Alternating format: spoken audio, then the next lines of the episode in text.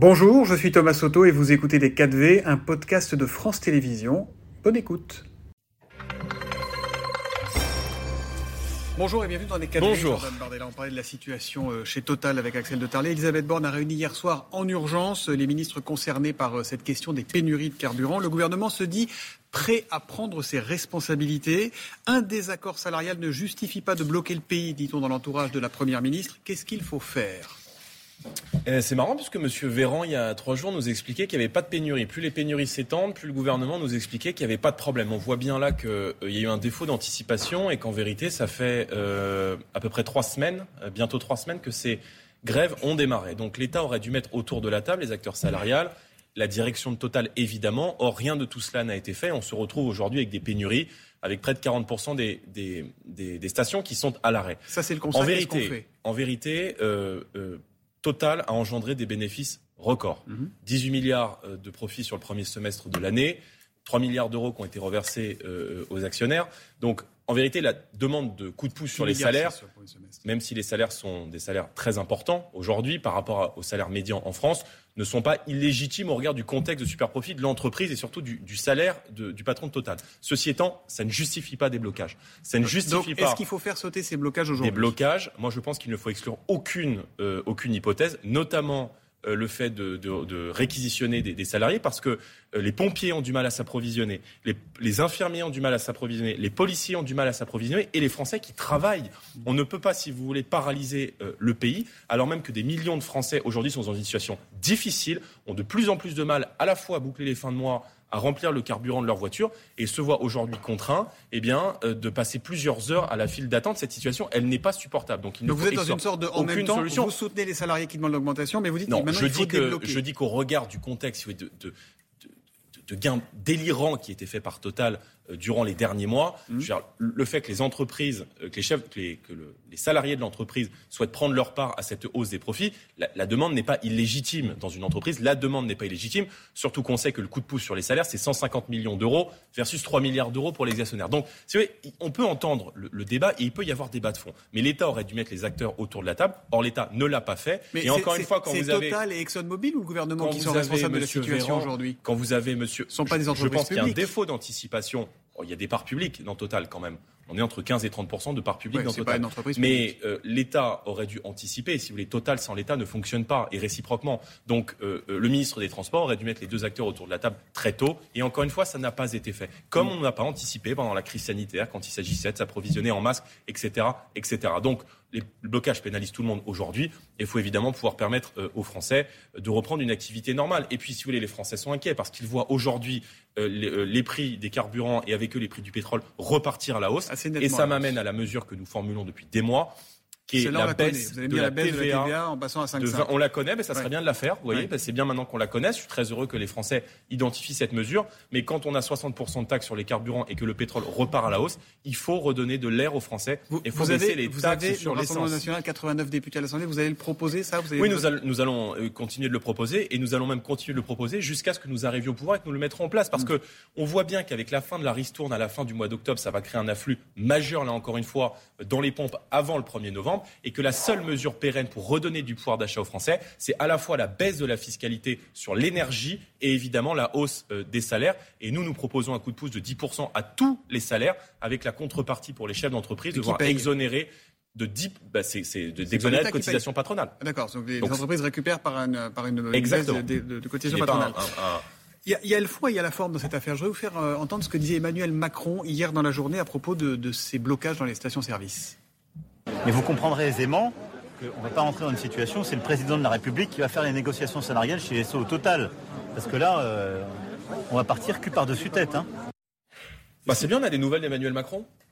Et ça fait euh, maintenant des mois qu'on a une crise majeure du, pouvoir d'achat.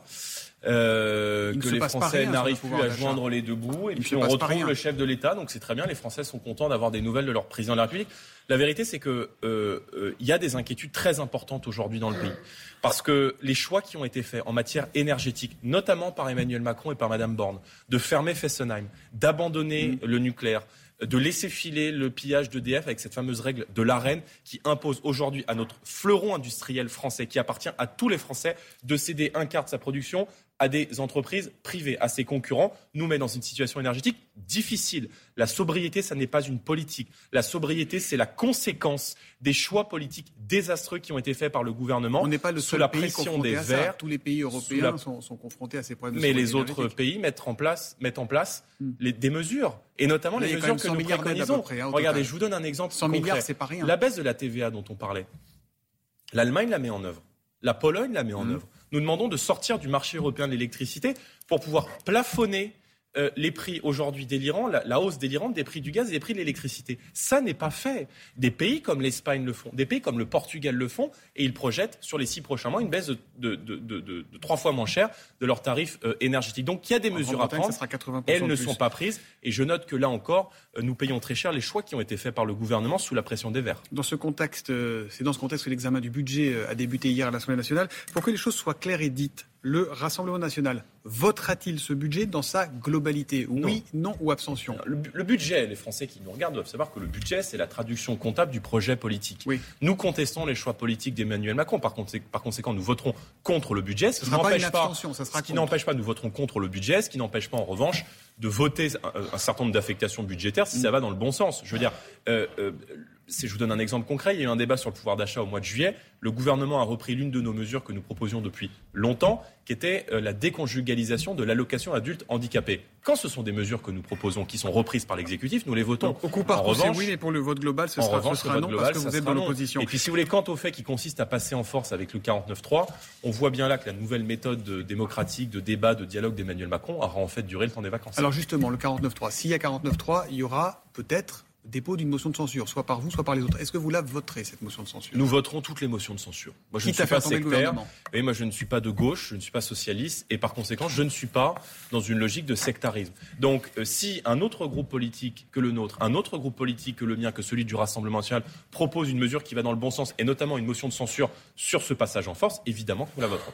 Ce qui d'ailleurs n'est pas leur cas en vérité. Mais on voit bien là toute, le, toute l'escroquerie intellectuelle de la NUPES, qui consiste à avoir fait élire Emmanuel Macron, parce que c'est ça aussi la vérité, c'est que la NUPES qui fait mine de s'opposer à Emmanuel Macron a appelé à voter pour Emmanuel Macron au second tour de l'élection présidentielle. Dans ce climat politique de rentrée, tous les coups sont permis. Euh, je veux faire entendre ce que disait Stéphane Séjourné la semaine dernière devant le Parlement européen.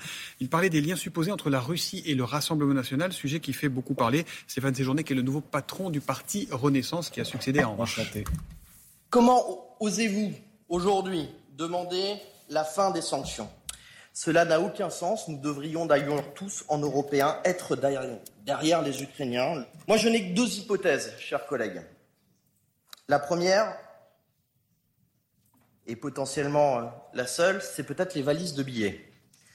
Et ou le soutien plein et entier au projet politique de Poutine deux accusations lourdes. Les valises de billets, vous lui répondez quoi Je pense que M. Séjourné euh, découvre un peu la scène politique. Voilà, et donc pour faire parler de lui, il a envie d'exister un peu et donc de susciter euh, l'attention. Euh, d'abord, ses propos sont diffamatoires. Euh, lorsque M. Séjourné les tient, il le sait parfaitement. D'ailleurs, il est couvert il est dans l'hémicycle du Parlement par, le, son immunité parlementaire. Moi, je l'invite à réitérer ses propos sur un plateau de télévision. Et il ne le fera pas pour une raison très simple. C'est que s'il le fait, nous le poursuivrons et nous le ferons condamner parce que ses propos sont diffamatoires. Nous, nous avons proposé qu'il y ait une commission d'enquête. Nous l'avons déposé à l'Assemblée nationale avec Jean-Philippe Tanguy, qui est le président délégué du groupe RN. Commission d'enquête sur toutes les formes d'ingérence dans la vie politique. Et nous, on aimerait beaucoup connaître les liens de la majorité avec les cabinets privés américains, avec, euh, avec McKinsey. Il faut quand même rappeler que M. Macron est celui qui a vendu nos turbines aux Américains de General Electric dans des conditions qui sont plus que douteuses. Euh, un certain nombre de parlementaires de la majorité ont été épinglés pour leur lien avec la Chine, avec le Qatar. Donc, je pense que le parti de l'étranger, le parti qui est sous influence de l'étranger et qui vend les intérêts de la France euh, à des puissances étrangères, c'est précisément la majorité d'Emmanuel Macron. Et moi, je n'accepte pas que, euh, si vous voulez, pour dissimuler ses propres turpitudes, la majorité cherche à dissimuler ces accusations et à les répartir sur les partis d'opposition, à mettre en cause notre probité et notre patriotisme. Jordan Bardella, j'ai une dernière question. Vous êtes en campagne pour la présidence du RN. Face à Louis Alliot, c'est juste une question de personne entre vous ou il y a vraiment une ligne politique différente? Il y a des sensibilités différentes. C'est normal, il y a deux candidats. Le, le vote est ouvert, le peuple militant euh, fera son choix. Euh, moi, je, constate qu'il y a un enthousiasme aujourd'hui autour de, du, duo que nous avons composé avec Marine. On fait beaucoup de meetings en ce moment. il y a ah, beaucoup de monde. Marine, pas le duo avec Louis. Nous, bah, Le Pen et pas avec Louis que il a participé de cette équipe, mais il se trouve que je suis président par intérim aujourd'hui, et moi je souhaite poursuivre la, mission que, m'a confiée Marine Le Pen, parce que je pense, quand elle vous parle à vous, euh, je pense, mais elle a fait le choix de, ne soutenir aucun candidat et de laisser le, peuple du RN s'exprimer. Euh, moi, ce que je note, c'est que euh, nous sommes aujourd'hui en train de préparer l'alternance à Emmanuel Macron. Et nous avons enregistré depuis le début du mois de septembre 12 000 adhésions supplémentaires. Nous sommes, d'après un sondage IFOP, le parti politique préféré des Français. Et nous avons une mission qui est pas seulement celle de nous opposer à Emmanuel Macron, mais celle de préparer sa succession, parce que j'ai le sentiment et la conviction que nous allons lui succéder pour l'intérêt des Français, pour l'intérêt du pays. Nous, c'est qui? C'est le Rassemblement national. Non, mais c'est qui? Je pense que Marine Le Pen est euh, la candidate la plus légitime. Euh, quand on faisait 17% des voix il y a 10 ans et qu'on fait aujourd'hui 42% des voix lors de l'élection présidentielle et qu'on a le premier groupe d'opposition à l'Assemblée nationale, je pense qu'on euh, est la plus légitime euh, euh, pas seulement auprès de notre électorat, mais auprès de tous les Français pour euh, incarner la suite d'Emmanuel Macron. Parce qu'en fait, je pense qu'on est les seuls aujourd'hui à proposer dans le pays de baisser la fiscalité sur l'essence, d'arrêter l'immigration et de rendre aux Français leur pouvoir d'achat et leur pays. Les blocages doivent être levés sans délai, dit ce matin à l'instant Olivier Véran, le porte-parole du gouvernement. Merci à vous, Jordan Bardella, d'être venu dans Merci beaucoup. Merci. Merci, messieurs. C'était Les 4V, un podcast de France Télévisions. S'il vous a plu, n'hésitez surtout pas à vous abonner. Vous pouvez également retrouver tous les replays en vidéo sur France.tv.